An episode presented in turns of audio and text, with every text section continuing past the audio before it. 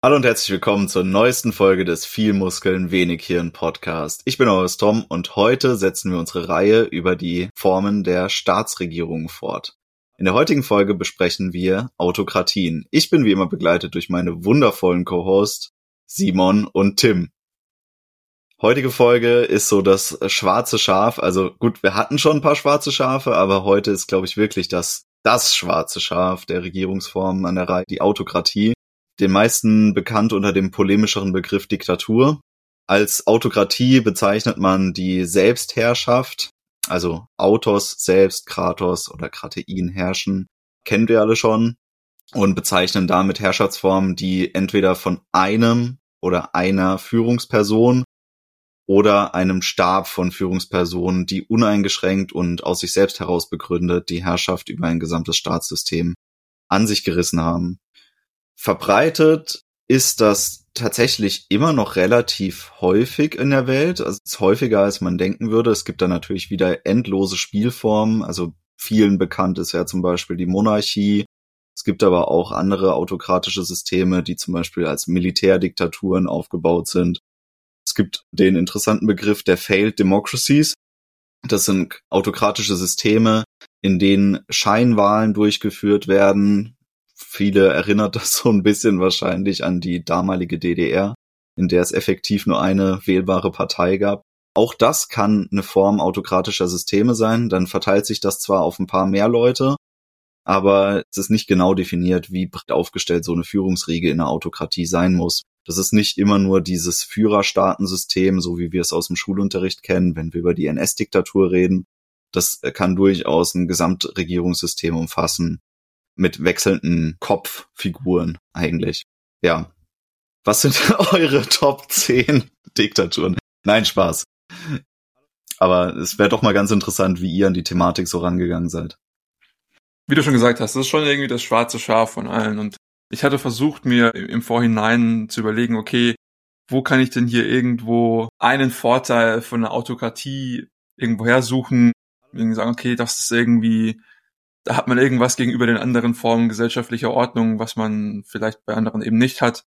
Und das ist mir ziemlich schwer gefallen. Also ich glaube, das ist auch keine Folge, die sehr gut darin sein wird, jetzt beide Seiten der Medaille zu beleuchten, weil ich glaube kaum, dass es da irgendwas gibt, was man irgendwie sagen kann. Man kann ja natürlich sagen, Kontinuität der Herrschaft und, und hast nicht gesehen, aber ich glaube nicht, dass das irgendwie äh, so viel in dem Ganzen zu bedeuten hat, gerade dazu mal, wenn man sich anschaut, dass ja doch in vielen der Autokratien, gerade wie du es schon angesprochen hast, in den Fake, in den Failed Democracies, kommt es ja doch schon häufiger zu, sagen wir mal, abrupten Führungswechseln in dieser Riege.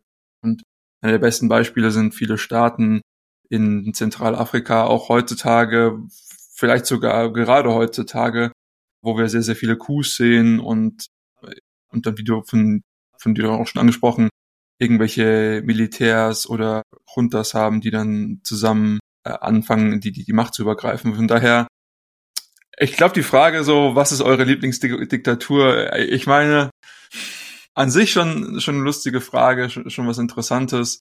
Wir haben, wie du schon gesagt hast, verschiedene Definitionen der Diktatur. Ja, da fallen beispielsweise Kasachstan, Nordkorea, aber auch China darunter. Wir haben Weißrussland, ein paar afrikanische Staaten, sowas wie Kamerun, Tschad oder Eritrea. Das sind so die üblichen Verbrecher, von denen man hört. Ich weiß nicht, meine Lieblingsdiktatur, keine Ahnung, China, die bringen trotzdem noch recht viel Wirtschaftswachstum auf die, auf die Brücke. Deswegen, keine Ahnung. Das ist mein Pick. Eigentlich doch eine total einfache Frage, Simon. Also, gerade wenn wir die Definition von dem Einparteiensystem und den Failed Democracies zulassen, dann ist das doch ganz klar Singapur. Ja, es sind auf jeden Fall interessante Picks, die ihr da habt. Ihr habt aus meiner Sicht einen Fehler begangen, dass ihr euch versucht habt, orientieren, was jetzt gerade aktuell so am Start ist. Man muss aber auch dazu sagen, dass autokratische Systeme in der historischen Vergangenheit eher die Regel als die Ausnahme waren. Und wenn man jetzt unsere Folgenhistorie ansieht, dann kommt man so schnell in diesen äh, Bias rein, dass man sagt, okay, Autokratien sind irgendwie die schlechteren Aristokratien oder eben die schlechteren Demokratien.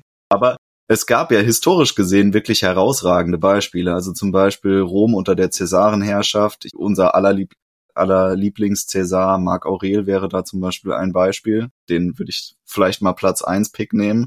Und dann natürlich Julius Caesar, der OG Caesar. Und ja, dann gibt's natürlich noch Alexander den Großen. Und weil du jetzt gerade schon irgendwie dieses Ding angesprochen hast, was Vorteile davon wären und was Nachteile sind, es zeigt sich, dass ein immenser Vorteil dieser Verspitzung der Führung eines Landes ist, dass du extrem effizient sein kannst, gerade wenn du irgendwie Expansion betreibst. Wenn wir uns jetzt mal, also ich meine, Alexander der Große ist das, das historische Hauptbeispiel für, für explosive Expansion.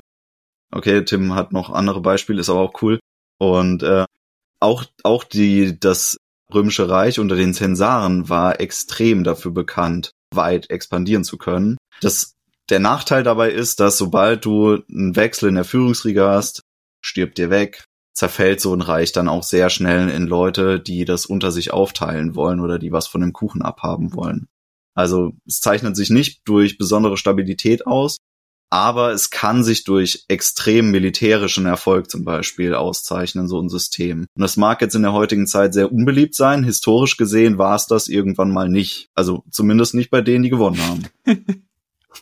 ja, um vielleicht nochmal auf, auf unsere Grundlagen zurückzukommen. Wir hatten ja immer diese, dieses Schaubild, wo wir auf die Diskriminierungskosten und die Entscheidungsfindungskosten immer achten und diese beiden konvexen Kurven da mal betrachten. Und was wir heute für den Fall besprechen, ist halt die, die Kurve, wo die Entscheidungsfindungskosten praktisch klein sind, wie, so klein wie möglich. Das ist das, was Tom gerade gemeint hat mit der Effizienz, aber gleichzeitig eben die Diskriminierungskosten maximal groß sind, weil eben der Entscheidungstreffer im Prinzip meistens eine einheitliche Partei, ein einheitlicher Verbund oder sogar nur ein einzelner Mensch ist. Und ähm, man sieht das natürlich, um das jetzt mal abzustufen, immer in den Situationen, wenn es wirklich ums Überleben geht. Also jedes, jedes System auch heutzutage hat äh, in irgendeiner Form ein, ein Kriegsrecht, ein Ausnahmerecht. Und deswegen sieht man das auch heute noch in jeder demokratischen Verfassung, dass es immer noch Situationen gibt, in denen es angebracht ist, dass Macht sich extrem in einer bestimmten vordefinierten Hierarchie konzentriert.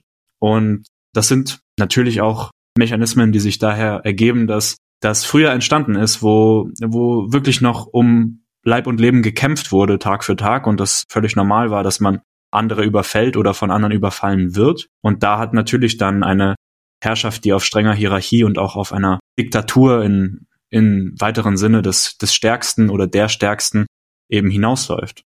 Und äh, das sind sicherlich in manchen Situationen Systeme, die vielleicht schon zwingend notwendig sind. Also wenn wir zurückdenken an den Zweiten Weltkrieg, da waren natürlich auch die, selbst in der eigentlich damals Vorzeigedemokratie den Vereinigten Staaten war ja da auch die, die Machtkonzentration exorbitant, gerade im Militärapparat, also was Hoover alles in seinem eigenen Land alles an Abhörmaßnahmen und so weiter durchgeführt hat, das war nicht so viel weniger, als es bei den Stalinisten und in, im, Osten, im Osten war. Also muss man auf jeden Fall immer berücksichtigen. Und was aber erstaunlich ist, ist, die wirklichen Diktaturen sind meistens hm, total unerfolgreich. Also die meisten Diktaturen gehen sang- und klanglos unter und mein Lieblingsbeispiel ist dafür Idi Amin.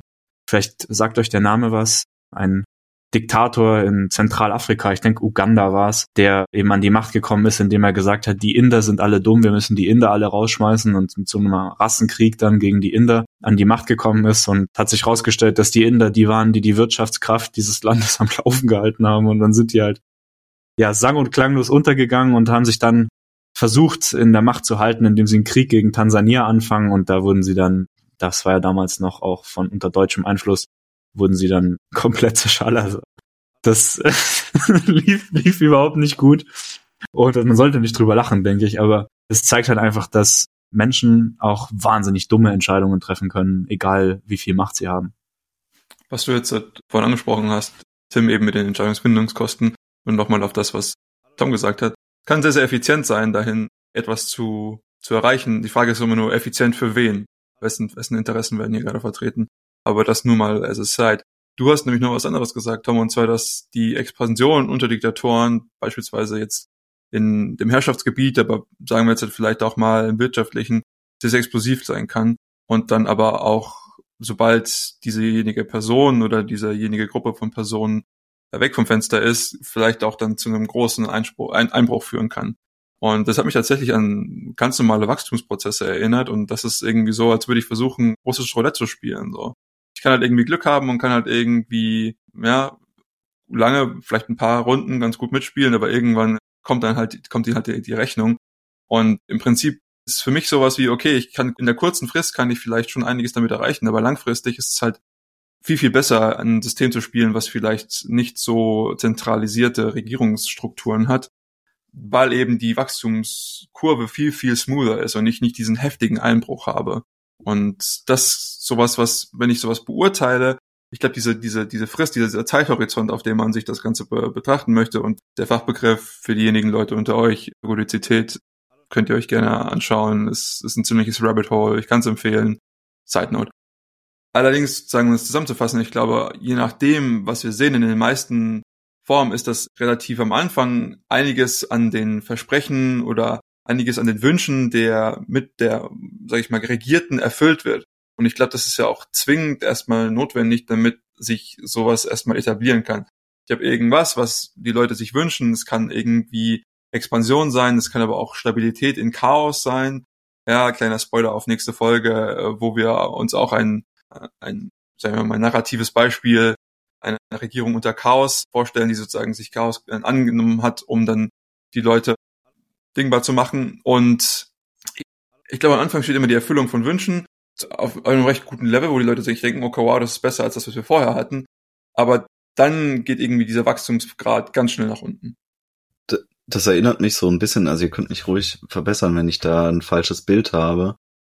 Führungsriegen in, in aufstrebenden Konzernen. Zum Beispiel Apple mit Steve Jobs und dann nach Steve Jobs. Das ist ja auch irgendwie so ein Downfall gewesen. Zumindest kam das mir immer so vor, als wäre es ein Downfall gewesen. Also ich glaube, Apple und der Tim Apple ist auch immer noch recht erfolgreich. Tim Apple? Hat, hatte Trump so? Tim Cook nicht mal Tim Apple genannt? Hat er, ja. ich weiß es nicht. Ja, aber es ist im Prinzip zurückzuführen auf diese Idee mit den Diskriminierungskosten. Also die Entscheidungsfindungskosten sind natürlich minimal, weil alle eine Person im Prinzip sagt, okay, so machen wir es und dann machen wir es so. Aber wie Simon das schon gesagt hat, das ist halt die Frage, wessen Präferenzen werden dann letzten Endes durchgesetzt und wie stark ist denn das Risiko, dass die Entscheidung jetzt für den Organismus des Landes insgesamt einfach fatal ist. Also wir haben halt das, das Problem, dass wir in der Diktatur im Prinzip per Definition eine extreme Zentralisierung haben und ich würde mal behaupten, dass die, die Fehlerwahrscheinlichkeit, wenn man Entscheidungen trifft, nicht unbedingt davon großartig beeinflusst wird, wie viel Expertise man jetzt hat, weil in komplexen Systemen ist ja einfach eine bestimmte Fehlerwahrscheinlichkeit gegeben und je größer dann das Einflussgebiet ist, desto mehr tut's dann weh. Und das ist halt die Sache, die letzten Endes ein jedes diktatorisches System irgendwann in die Knie zwingen wird, weil der Diktator, der an der Macht ist, irgendwann einen Fehler macht. Und es ist halt extrem personenabhängig. Vielleicht gibt's jemanden, der hat ganz viel Glück. Vielleicht gibt's jemanden, der weiß alles und schafft es dann, aber auch der ist irgendwann tot und dann kommt jemand anderes und dann geht's bergab. Also das hat man ja in, in Rom hat man das auch sehr gut gesehen. Wir hatten in Rom einige Herrscher und Aristokraten, die wirklich fundamentale Werke auch geschaffen haben, die die Menschheit immer noch beeinflussen in ihren Philosophien. Aber wir hatten auch völlige Pappnasen und äh, komplette Vollpfeifen an der Spitze. Und die haben halt so viel Schaden angerichtet in so kurzer Zeit, dass das sich langfristig dann nicht mehr halten kann. Und das ist eigentlich ja schade, weil grundsätzlich ist es ja schon so ein, so ein äh, gesellschaftliches Effizienzding, dass man sagt, wenn wir jetzt den einen hätten, der das Land führen kann und dann geht's für alle bergauf und das ist so geringe Transaktionskosten, weil die Entscheidungen immer schnell und direkt und decisive getroffen werden. Es sind ja Wunschvorstellungen, ne? Also das, das wünschen sich ja auch viele, die sagen, komm, jetzt packen wir mal an und ziehen alle am selben Strang und dann geht's schon. Aber ist halt immer eine Frage, wie lotet man jetzt aus, in welche Richtung man den Strang zieht, weil einfach nur ziehen, wenn man nicht weiß, wohin, das ist auch nicht zwingend zielführend. Ja. Es fühlt sich vielleicht gut an am Anfang, aber wir sehen halt historisch einfach, dass es oft entgleist, beziehungsweise langfristig immer entgleist. Singapur, Punkt, Singapur das einzige Beispiel. Hier ein kleiner Punkt, der mir ganz gut gefallen hat und so gesagt, selbst wenn ich irgendjemanden hab, der echt gute Entscheidungen treffen kann und der es vielleicht auch gut versteht hier, was abgeht und vielleicht auch gute Intentionen hat, hoffen wir jetzt endlich mal, selbst diese Person wird Fehler machen. In einem System, was halt eben dezentralisierter organisiert ist, ist eben der, der Einfluss oder der Impact, der diesen Fehler, der diesen Fehler hervorruft, deutlich geringer. Vielleicht habe ich in einem System, was dagegen resilient ist, vielleicht sogar antifragil, aber in zentralisierten Systemen ist es eigentlich immer so, dass ich fragil bin gegenüber diesen Fehlern und Entscheidungen. Und es ist selbst, wenn ich irgendjemanden habe, der wirklich besten Intentionen hat und komplexe Systeme super gut versteht, selbst dann ist es immer noch nicht das beste System meiner Meinung nach. Aber ich finde tatsächlich, dass das römische Kaiserreich oder jetzt zum Beispiel auch die deutschen Königreich oder später dann das deutsche Kaiserreich, die sind eigentlich eher schlechte Beispiele dafür, dass es mega instabile Systeme sind, weil der Zusammenbruch dieser riesigen Staatsapparate, Gebilde, der hat sich endlos lange über Generationen und Generationen von Herrschern hinweggezogen. Und da gab's immer mal wieder welche, die als ja, schwarze Schafe aufgetreten sind, die keinen so guten Job gemacht haben, historisch betrachtet, die dann wieder abgelöst wurden durch mittelmäßige bis sogar sehr gute Kaiserdynastien.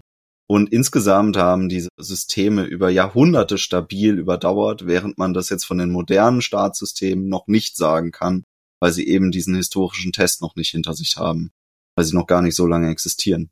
Und die haben eigentlich bewiesen, dass sie über extrem lange Zeiträume hinweg stabil sein können, bevor es dann tatsächlich zu einem Zusammenbruch kommt. Und das funktioniert auch mit exotischeren Herrschaftssystemen. Also wenn wir uns zum Beispiel Ägypten angucken. Ägypten war auch immer, ja, okay, man könnte sagen, es ist eine Theokratie, weil eben dieses Abkommensding war und dann von, aber effektiv war es auch einfach nur ein autokratisches System. Dann äh, die, die südamerikanischen Regierungsformen waren auch alle autokratisch organisiert und die haben über Jahrhunderte hinweg stabil funktioniert. Die sind nicht einfach von jetzt auf nachher zusammengebrochen, sondern das waren immer historische Sondermomente, in denen dann wirklich ein Zusammenbruch aufgetreten ist, entweder durch gigantische Invasoren, die in ein Staatsgebiet eingedrungen sind, jetzt zum Beispiel fürs Römische Reich oder auch für Deutschland in gewissem Maße relevant, aber auch durch, durch Umweltkatastrophen, die einfach dazu geführt haben, dass die Gesamtbevölkerung so geschwächt war, dass das System sich nicht mehr erholen konnte. Und da war dann die Herrschaftsform selbst eher zweitrangig als tatsächlich für den Untergang also das, das wäre auch in einem anderen Herrschaftssystem untergegangen, will ich damit sagen. In den allermeisten Regelfällen. Ich würde dir auf jeden Fall zustimmen in dem historischen Kontext, den du jetzt gestellt hast. Aber wir müssen zwei Dinge berücksichtigen, die jetzt dafür sorgen, dass das Spielfeld ein anderes ist.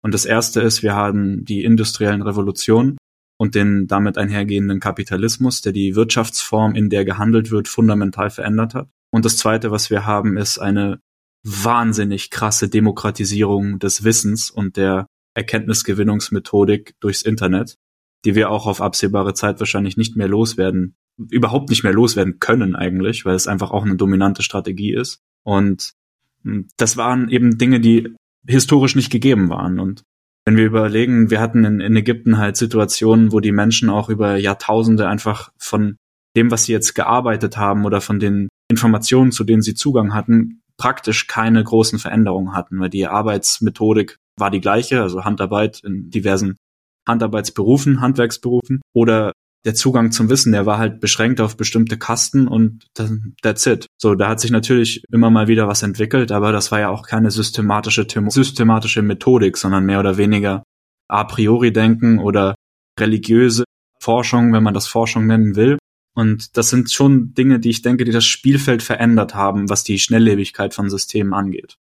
Vielleicht liege ich falsch mit der, mit der Einschätzung, aber ich glaube, dass das in dem Kontext, in dem wir heute sind, nicht mehr so einfach ist. Und äh, das Referenzbeispiel, was ich dafür wieder mal herziehen muss, ist Singapur. Also man sieht das in Singapur eigentlich perfekt. Also die, die diktatorischen Elemente, die es in Singapur gibt, die sind den Großteil des Tages damit beschäftigt zu überlegen, wie sie irgendwelche Tail-Risk-Sachen hedgen können damit ihnen die, der Apparat, den sie aufgebaut haben, nicht um die Ohren fliegt.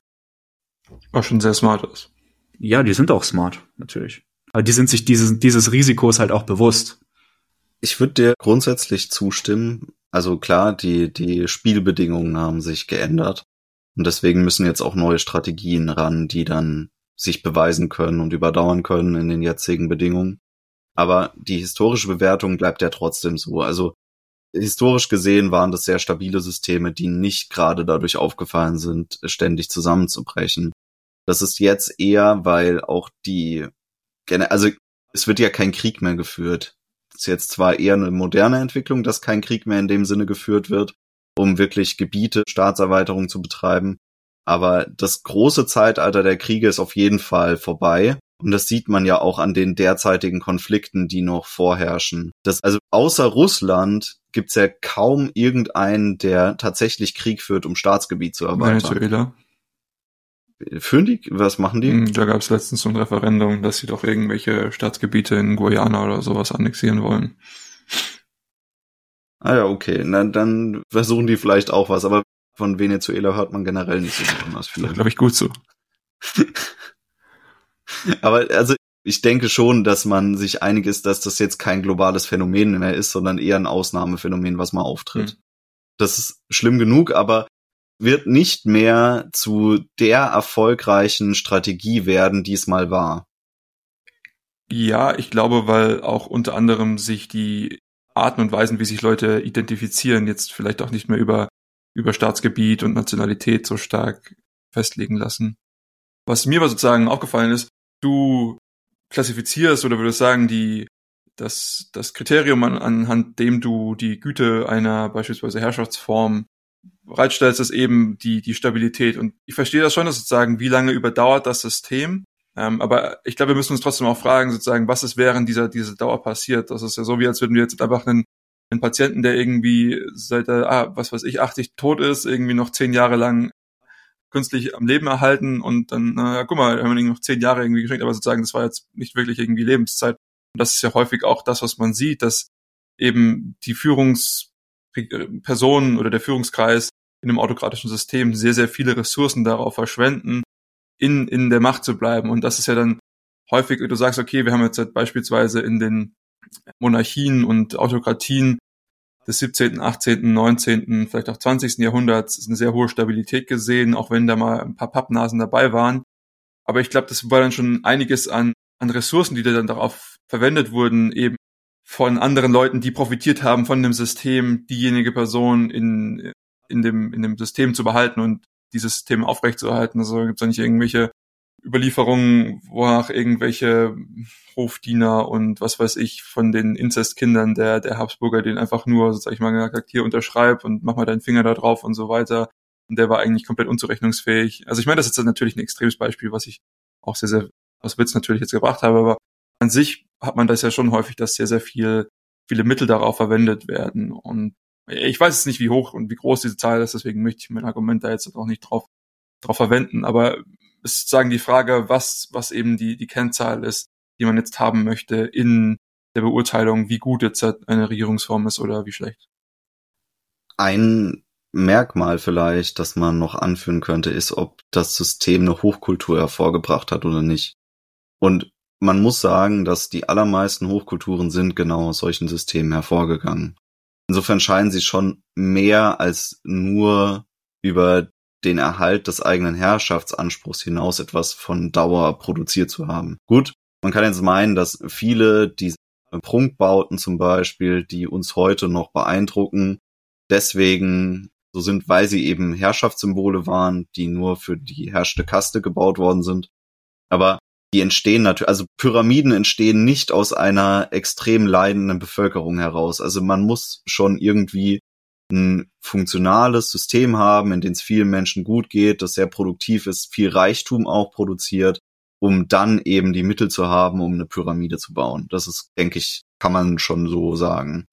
Und genauso ist es natürlich auch mit verschiedenen Palästen, riesigen Tempelanlagen, wenn wir uns jetzt in Südamerika an den Kulturen orientieren gigantische Städte entstehen zu lassen oder auch sowas wie die, die Gebäude in, in Rom, die bis heute noch überdauert haben.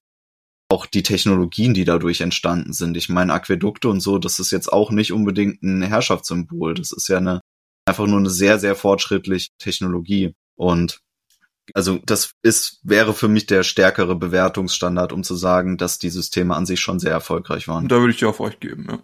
Allerdings um das vielleicht ein bisschen zu dämpfen, muss man auch überlegen, was ist jetzt für uns eine Hochkultur und in welchem Kontext ordnen wir das ein? Also Das ist natürlich in, aus moderner Perspektive jetzt nicht mehr so einfach, weil wir müssen die, die Jahrhunderte und ihre Errungenschaften dann immer einzeln betrachten. Also ich meine, wenn, wenn eine Inka-Hochkultur da irgendwelche Gebäude und sowas aufgebaut hat, dann ist das für die Zeit damals sicherlich absolut herausragend.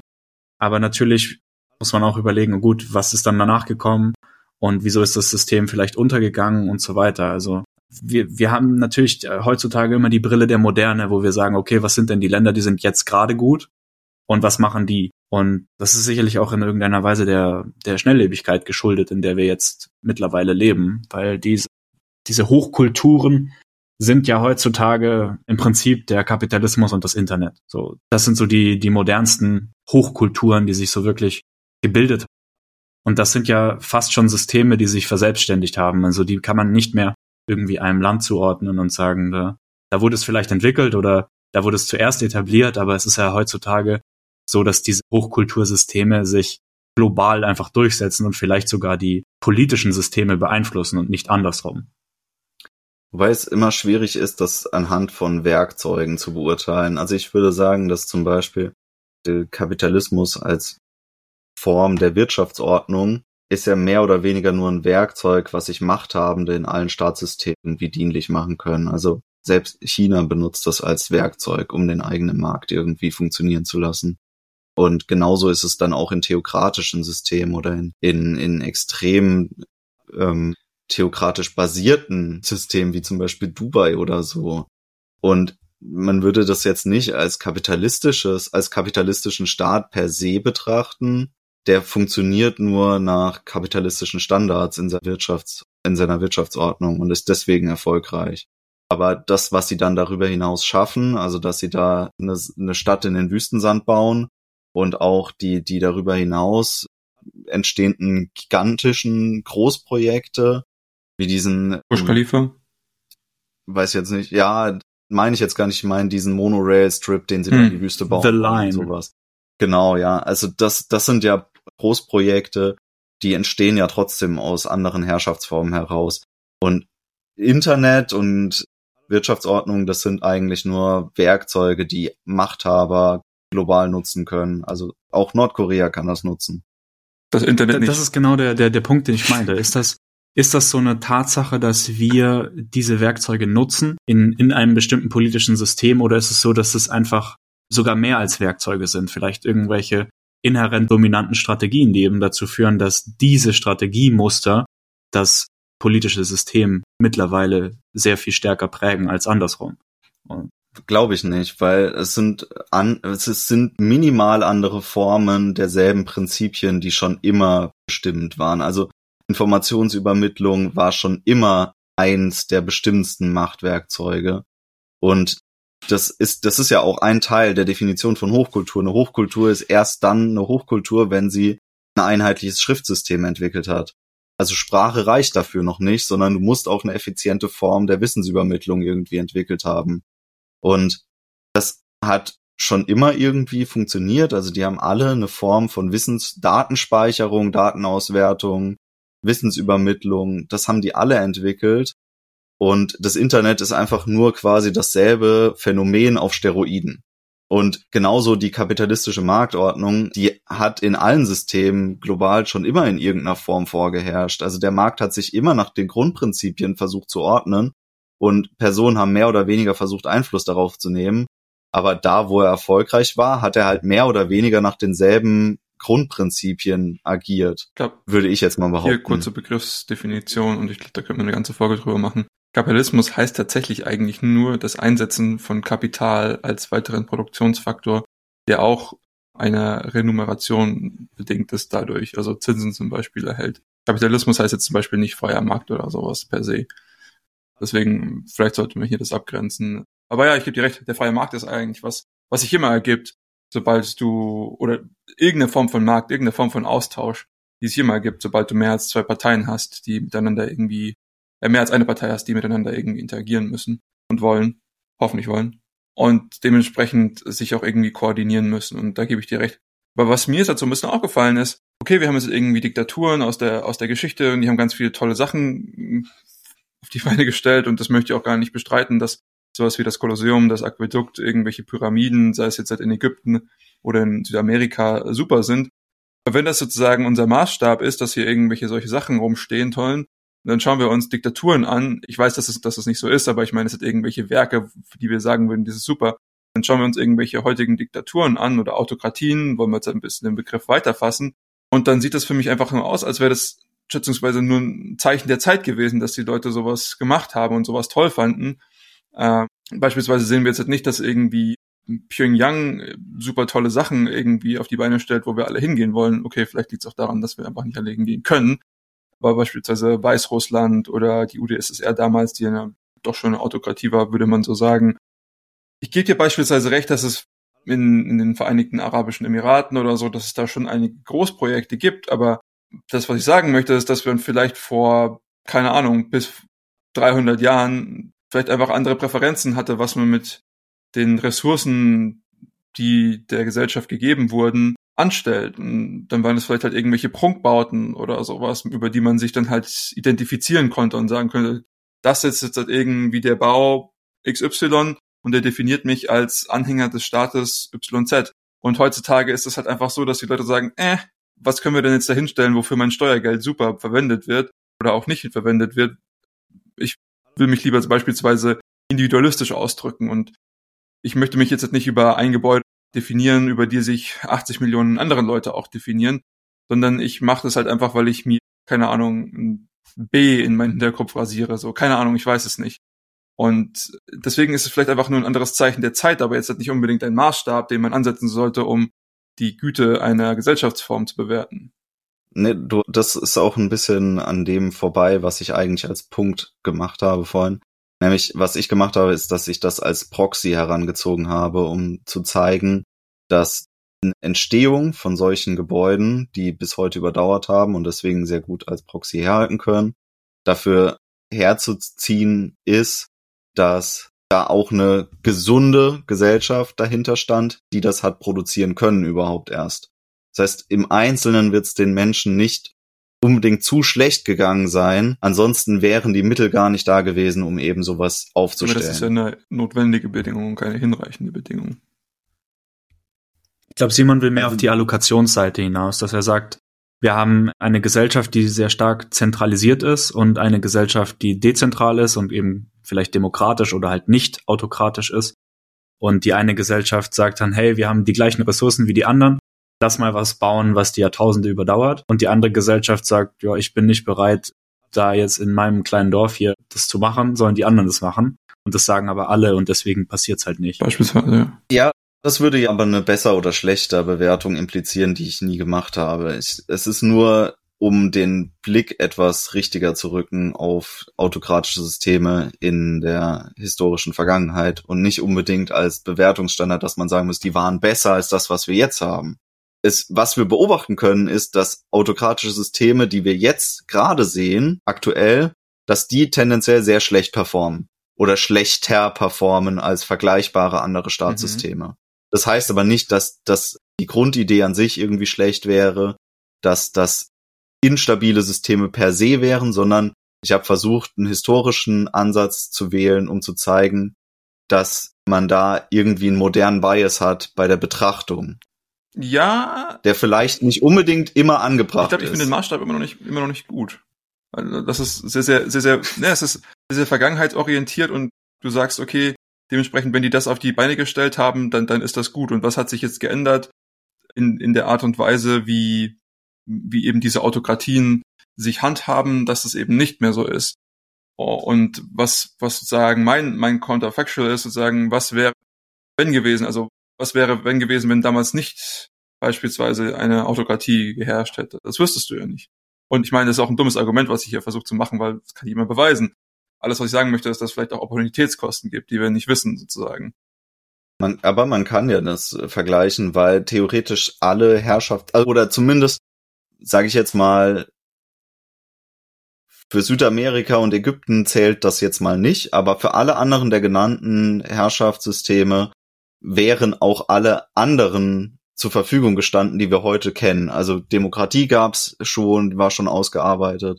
Es hätte genauso gut eine Aristokratie sein Passt können. Aber, aber, trotzdem hat sich das irgendwie so durchgesetzt und hat sich im, im damaligen Kontext irgendwie bewiesen. Das heißt, sie scheinen im Kontext der damaligen Gegebenheiten einfach das erfolgreichere Modell gewesen zu sein. Ansonsten hätten sich die anderen ja auch im dementsprechenden Maße durchsetzen können. Dann lass, lass uns da mal ein bisschen mehr ins Detail gehen, weil ich glaube, eine wichtige Sache, die wir bei so einer Analyse noch berücksichtigen müssen, ist die Idee einer sozusagen Schattenaristokratie. Ich würde es mal so subsumieren. Weil natürlich eine einzelne Person oder eine einzelne Einheit kann nie Entscheidungen treffen, die das ganze Land operativ beeinflussen. Man kann strategische Entscheidungen sicherlich festlegen, das kann ein Mensch machen, aber die Operation, die dann das tatsächlich durchführt, muss ja auf viele Menschen aufgesplittet sein und auch die Aufsicht über diese Operation muss auf viele Menschen aufgesplittet werden.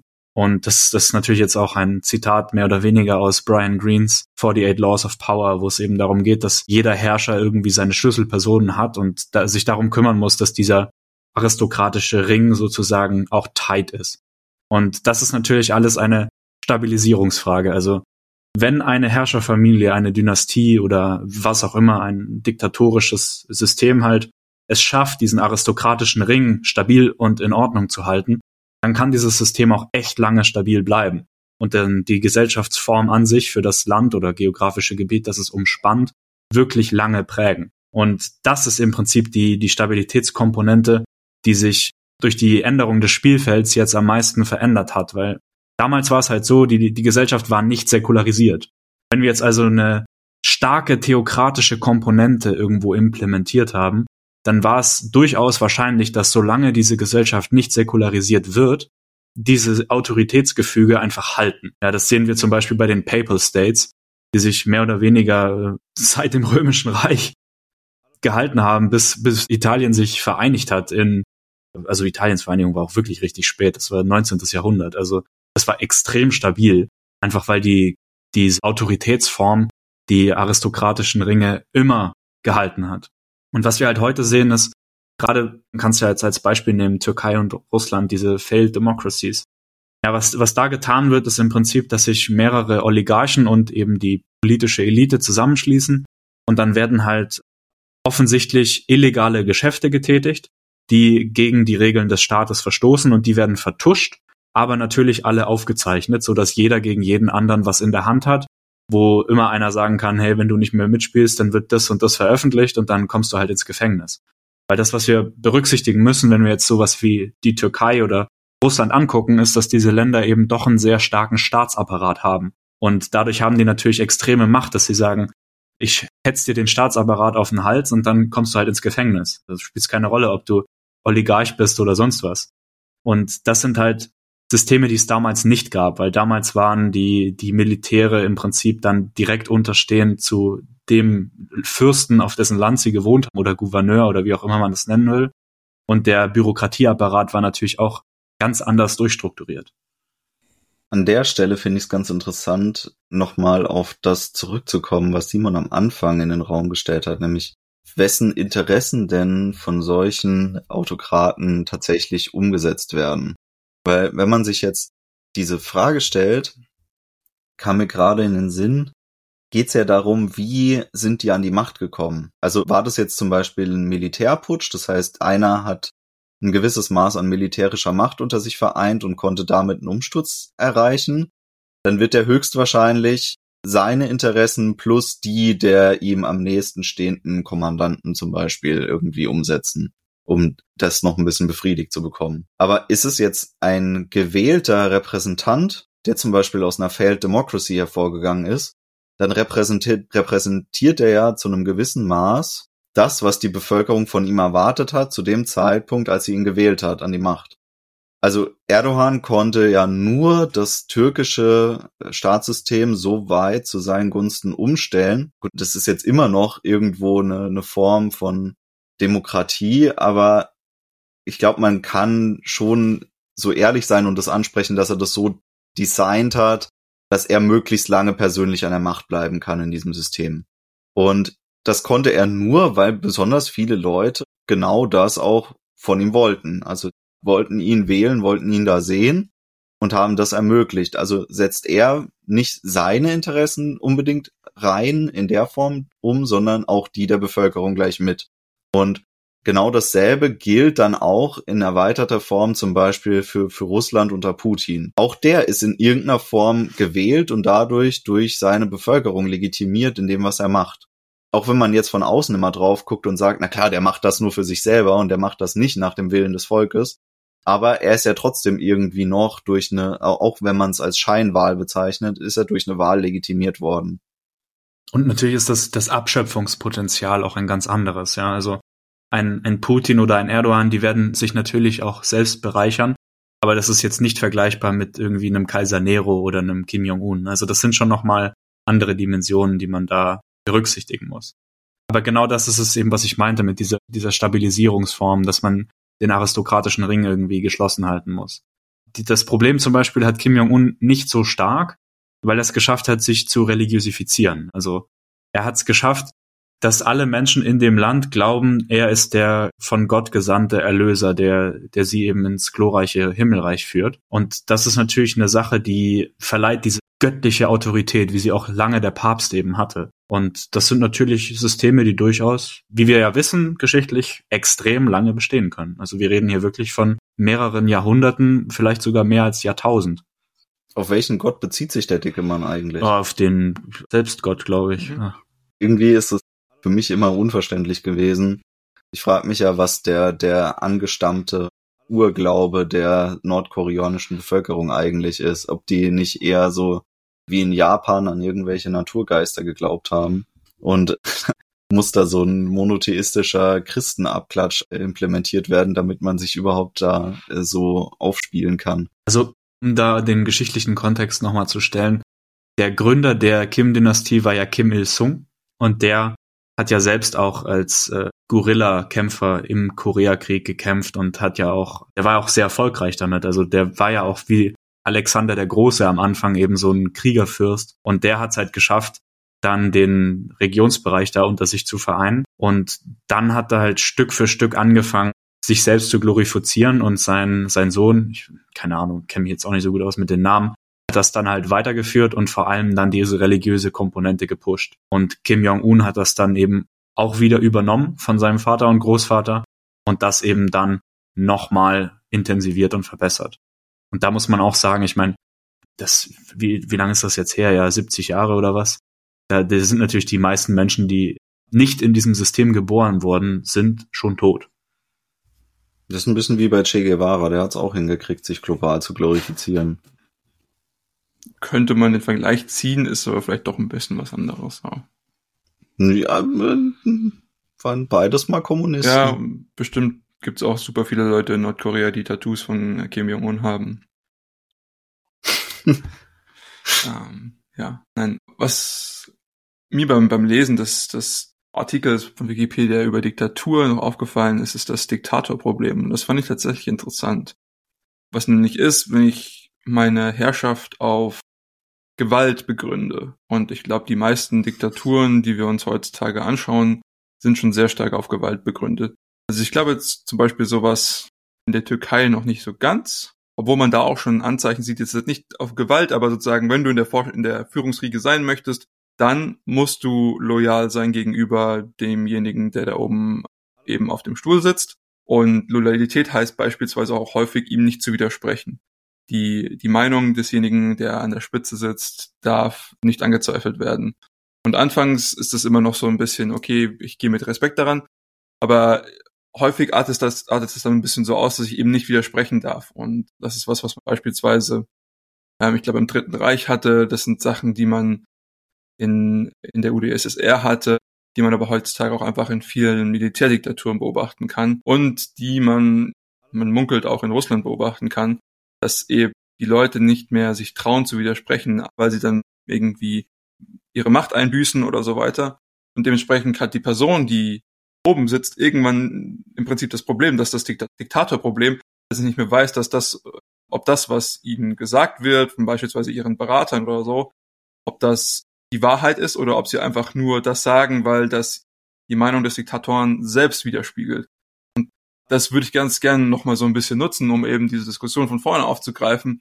Mit der Resilienz von Systemen, die dezentralisierter geführt werden, dass eben der, der Informationsfluss vielleicht gestört ist in so einem System, dass der, dieser Top-Down-Informationsfluss an sich nicht optimal ist. Und ich hatte mir jetzt eben nachgedacht, okay, gibt es irgendwie eine Art von Autorität oder autoritärer Regime, was optimal wäre, das trotzdem rumzusetzen. Und ich glaube, es kommt schon irgendwas rum, was so Singapur ähnlich ist, was halt eben versucht, okay, die individuellen Freiheiten der ihm zu untergreifenden Bürger und Anhänger des ihres Nationalstaates zu, zu optimieren, dass die Freiheit sozusagen so groß ist für jeden wie möglich, ohne die Freiheit des anderen einzuschränken.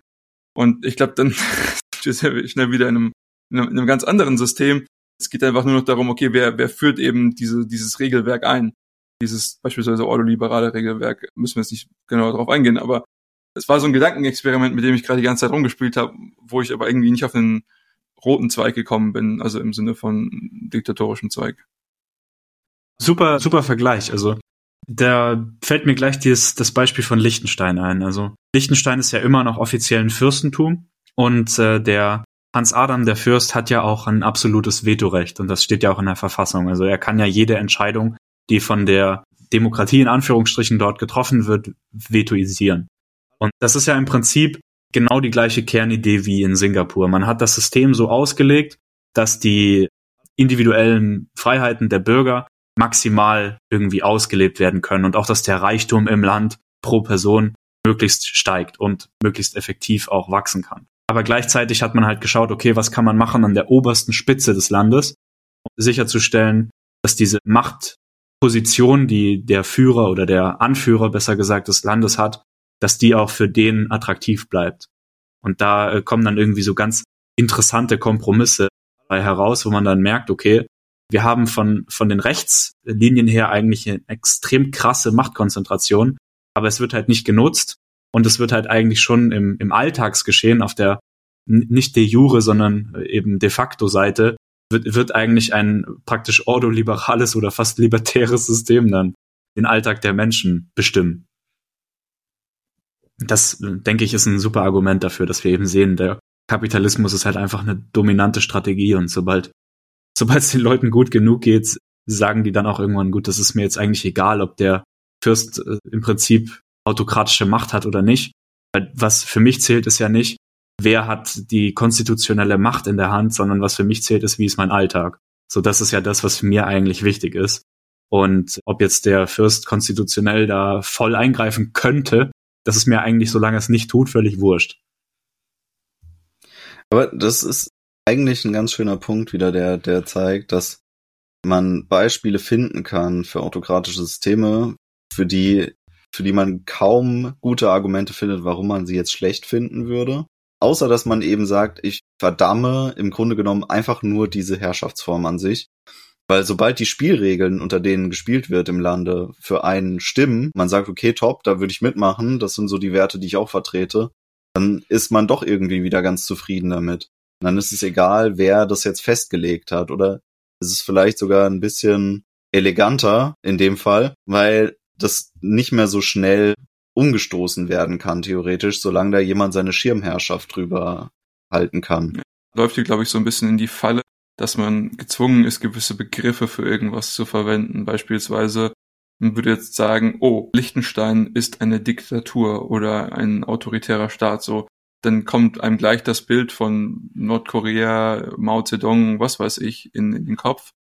Aber das ist es gar nicht. Es wird zwar geben der Spielregeln, würde man sagen, okay, es ist ein auto, autoritäres System, auch ein autokratisches System. Aber wenn ich mich sozusagen umgucke, wie, was ist tatsächlich die Realität der Bürger, die darin leben, dann ist das was ganz anderes. Und beispielsweise sowas kann ich mir auch vorstellen, dass es natürlich auch im alten Rom so war. Ich hatte zwar jemanden, okay, ich würde schon sagen, dass die Cäsaren deutlich mehr Macht ausgeübt haben, nicht nur hatten, sondern ausgeübt haben, als jetzt beispielsweise der, der gute Fürst von, von Liechtenstein. Aber nichtsdestotrotz, die, die, die wirkliche Ausprägung des Systems kann ja eine, eine deutlich andere gewesen sein. Und das ist, glaube ich, so ein Ding, wo man recht schnell reinläuft, ist eben, dass man sagt, okay, gegeben dieser Kriterien fällt es in diese Spalte rein.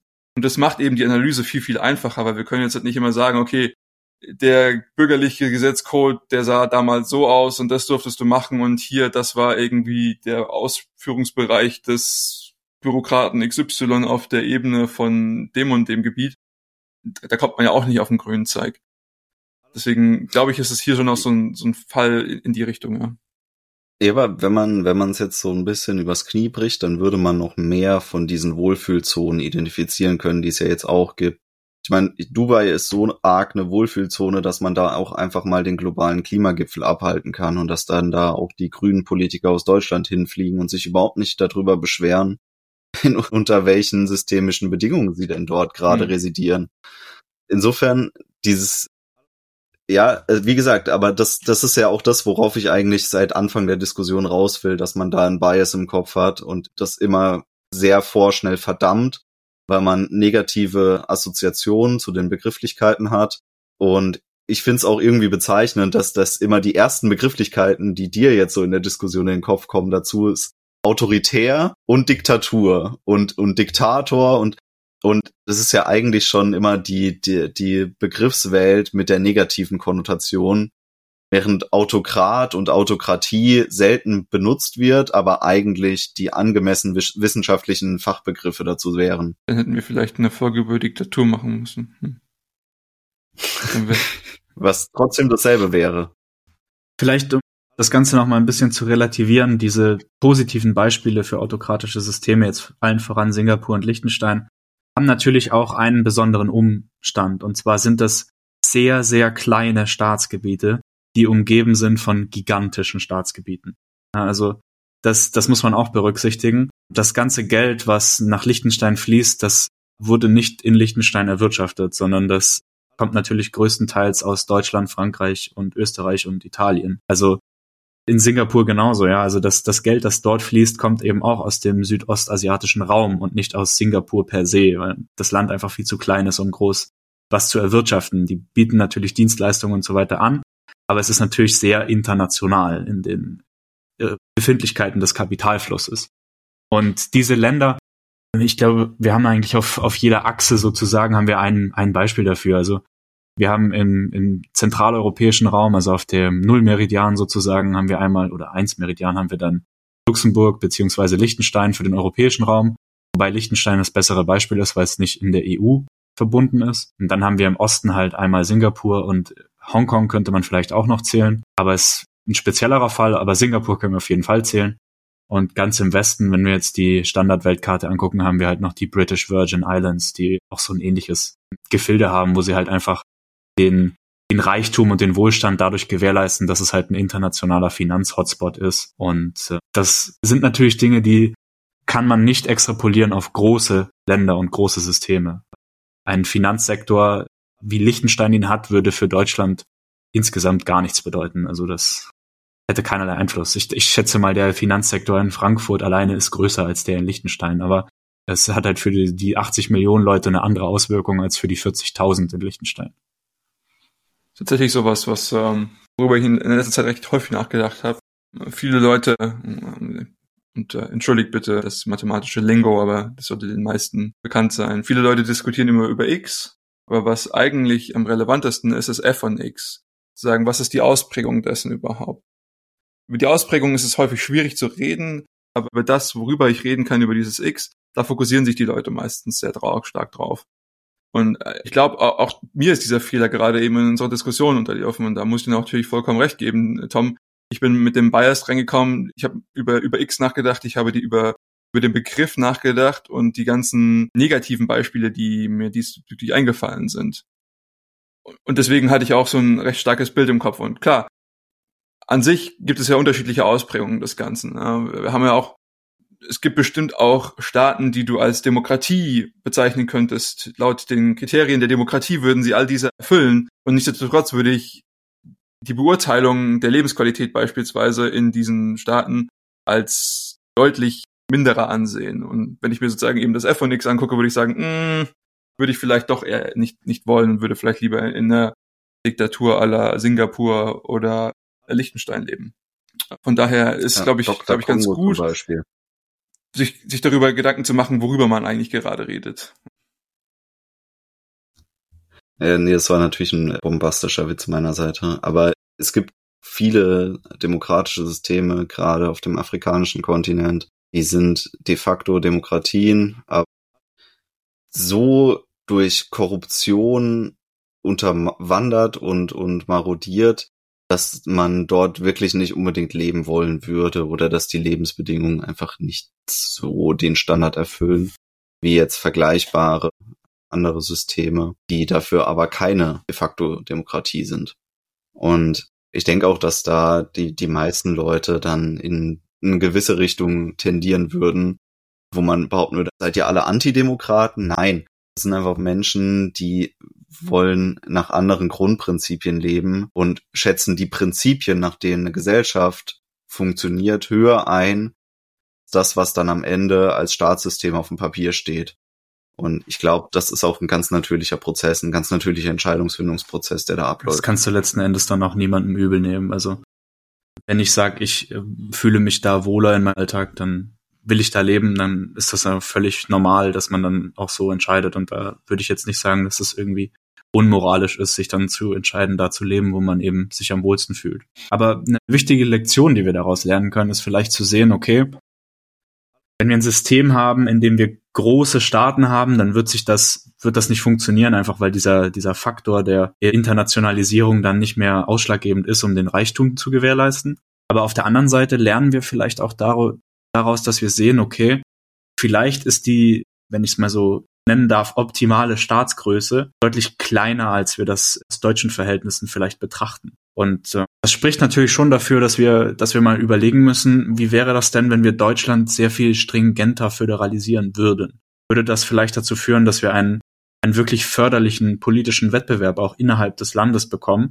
Man kann es ja in, definitiv unter einheitlicher Verfassung machen. Das wäre vielleicht eine Überlegung, die wir, wir in Zukunft nochmal diskutieren könnten und die vielleicht auch als, als so Ideen-Input aus dieser Autokratiefolge gar nicht so unerheblich ist finde ich super, tatsächlich eine spannende Diskussion. Man hört tatsächlich heutzutage sehr häufig von irgendwelchen Abkürzungen gefordert von XIT. Also ich hatte jetzt gestern Texit gehört, dann gibt's Bikesит. Also Texit ist sozusagen, dass Texas aus dem Staatenbund austritt. Dann gibt's natürlich den Austritt Bayerns hm, aus der, aus der Bundesrepublik. Aber das sind nicht bei, bei weitem ja noch nicht die Einzelnen. Also wir, wir schauen uns die Spanier an. Da gibt's definitiv auch Bestrebungen, Verwechselt. Ja, ich meine jetzt tatsächlich mehr innerhalb Spaniens, also sowas mit Katalonien und sowas. Ah, schade. ähm, aber all diese Sachen und äh, ich glaube, wie du schon gesagt hast, die, die optimale Regierungsgröße oder Größe an, an Einwohnern ist, ist vielleicht einfach eine geringere und das, das sehen wir ja auch eben, dass diese Staaten, das ist natürlich die Frage, ob hier überhaupt eine Kausalität besteht, die Staaten, die eben kleiner sind und trotzdem autokratisch beherrscht werden, dass die trotzdem noch besser performieren. Ne? Wie gesagt, ich glaube nicht, dass es eine hinreichende Bedingung ist, auf keinen. Aber definitiv, es gibt hier einen, einen Zusammenhang. Ich weiß nur nicht, in stark und in welche Richtung er geht. Von daher gerne. Um das jetzt nochmal kontextuell weiter auszuführen, also wir haben ja auch Beispiele für Länder, die diese Finanzerfolge teilen und diese kleinen äh, Länder, also zumindest bevölkerungstechnisch die kleinen Ländergrößen auch teilen, die aber demokratische Systeme haben. Und die performen natürlich also auch wirklich krass. Und ich meine, die besten Beispiele dafür sind die Nordics. Also was, was Norwegen, Island und Dänemark und Finnland natürlich auch hingelegt haben die letzten Jahre, das, das ist wirklich absolut brachial. Und da, da kann man schon sehen, also Demokratie innerhalb eines kleinen, sehr von der Ideologie her vielleicht auch recht einheitlichen Landes, also klein wie gesagt bevölkerungstechnisch, das äh, scheint auch richtig, richtig gut zu funktionieren. Und von den mittleren, gro mittelgroßen Ländern sieht man es natürlich auch in der Schweiz. Also das hatten wir auch in unserer Demokratiefolge schon direkt. Da, da sind das Systeme, da würde ich sogar sagen, wäre die Lebensqualität EGF noch besser als bei uns in diesen Beispielen mit Liechtenstein und Singapur. Nur mal Spekulation ist natürlich, muss jeder selbst be bewerten, aber ja. Ich meine, gerade Dänemark oder sowas ist ja sehr, sehr auffällig in vielen Bewertungsschemata, dass die overperformen und Lebensqualität da deutlich höheren Stellenwert erlangt als jetzt in den äh, erstgenannten Beispielen. Und was, was man jetzt auch abschließend vielleicht zu diesem Part nochmal sagen muss, die Ausrichtung der Wirtschaftsstruktur ist natürlich viel nachhaltiger, als es in Liechtenstein oder Singapur ist. Also ein paar kleine Änderungen in den Gesetzen der großen Nationalstaaten, bei denen das Kapital abfließt, würden dazu führen, dass die Länder Liechtenstein und Singapur äh, harte Einbußen fahren würden. Und das würde man bei Norwegen oder Dänemark oder Island oder Finnland eigentlich fast nicht merken, weil die eben von innen heraus so extrem stark sind. Und ähm, in Bezug auf Nachhaltigkeit ist ja für mich immer auch eine, eine Frage nicht nur der ESG-Kriterien ist, sondern vor allem auch der Wirtschaftsstrukturkriterien sind diese Länder wirklich absolute Weltspitze. Also da kann sich keiner mehr mit denen messen. Ist ein Wort auf jeden Fall.